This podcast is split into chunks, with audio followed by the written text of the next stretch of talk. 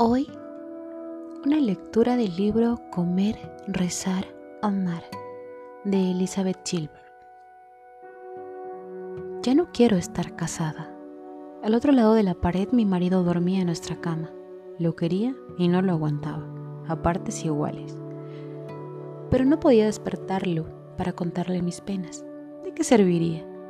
Ya llevaba meses viéndome desmoronarme, viéndome comportarme como una demente, y lo tenía agotado. Ambos sabíamos que a mí me pasaba algo y él estaba cada vez más harto del tema. Habíamos discutido y llorado y estábamos exhaustos, como solo puede estar una pareja cuyo matrimonio se está cayendo a tosos. Teníamos la mirada de un refugiado. Todos los días llamaba a mi abogado unas 14 veces. ¿Se ha sabido algo? Y todos los días me aseguraba que estaba en ello que me llamaría inmediatamente si lograba que se firmara el acuerdo. Mi nerviosismo de aquel entonces estaba a medio camino entre ir al despacho del director de un colegio y esperar los resultados de una biopsia.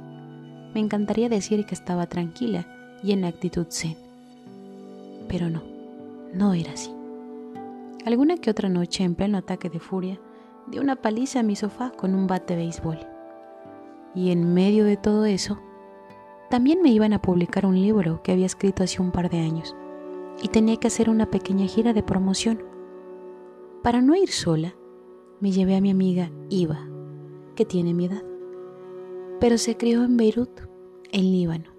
Eso significa que, mientras yo hacía deporte y me presentaba a pruebas musicales en una escuela secundaria de Connecticut, ella pasaba cinco noches de cada siete agazapada en un refugio antiaéreo, intentando que no la mataran. No entiendo cómo un contacto con la violencia tan temprano como intenso ha podido crear un alma tan serena. Pero Iva es una de las personas más tranquilas que conozco. Además, tiene lo que yo llamo el batimóvil del universo, una especie de conexión personal con los poderes sagrados, que le funciona 24 horas al día. Bueno, el caso es que íbamos las dos en coche por Kansas y yo estaba en mi estado habitual de sudor frío por el acuerdo de divorcio. ¿Firmará? ¿No firmará? Cuando le dije a Iva, ella me dijo, no creo que resista un año más de pleitos. Una intervención divina es lo que me hace falta y te hace falta a ti. Ojalá pudiera escribir una petición a Dios pidiéndole que ponga fin a esta historia. ¿Y por qué no lo haces? me contestó ella. Expliqué a Iva mis opiniones sobre el asunto de la oración, es decir, que no me parece bien pedir a Dios cosas concretas, porque lo veo como una especie de falta de fe. No me gusta decirle, ¿puedes cambiar esto o aquello que no me funciona en la vida? ¿Por qué? ¿Quién sabe? Tal vez Dios quiera ponerme ese reto por algún motivo concreto. En cambio, prefiero rezar para pedirle valor para enfrentarla a lo que me sucede en la vida con ecuanimidad, sin importarme los resultados. Después de escucharme educadamente, Iva me preguntó, ¿de dónde has sacado esa idea tan tonta? ¿Cómo dices? Sí, ¿de dónde has sacado que no puedes usar la oración para pedir algo al universo? Tú formas parte de este universo. Liz, por Dios, eres un componente más Tienes todo el derecho del mundo a participar en el funcionamiento del universo y a permitir que se conozcan tus sentimientos. Así que date a conocer, expon tu caso. Créeme, al menos te escucharán. ¿En serio? Dije muy sorprendida. ¿En serio? Vamos a ver.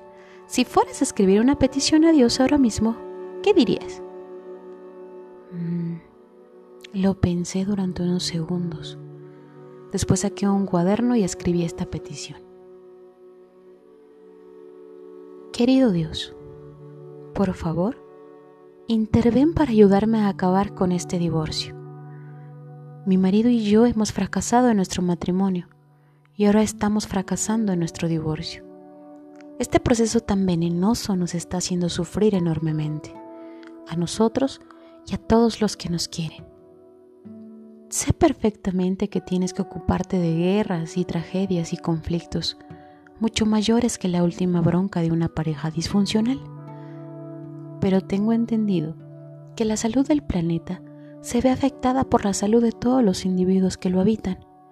Mientras dos almas se hallen en desacuerdo, el mundo entero se verá contaminado por su disputa. De igual modo, si al menos dos almas se liberan de la discordia, esto incrementará la salud general de todo el planeta, igual que un grupo de células sanas incrementa la salud general del cuerpo donde se vaya. Por tanto, mi humilde petición es que nos ayudes a poner fin a este conflicto, para que al menos dos personas puedan disfrutar de la libertad y la salud, y para que haya un poco menos de aminosidad y amargura en un mundo ya sobrecargado de sufrimiento. Te agradezco tu amable atención. Respetuosamente, Elizabeth M. Chilbert. Se lo leí a Iván, que asintió para mostrar su aprobación. Eso podía haberlo firmado yo, dijo. Le pasé la petición y un bolígrafo, pero como era ella la que conducía, me dijo, no, porque es como si ya lo hubiera firmado. Yo, al igual que Dios, Él lo ha recibido, pero yo he firmado con el corazón.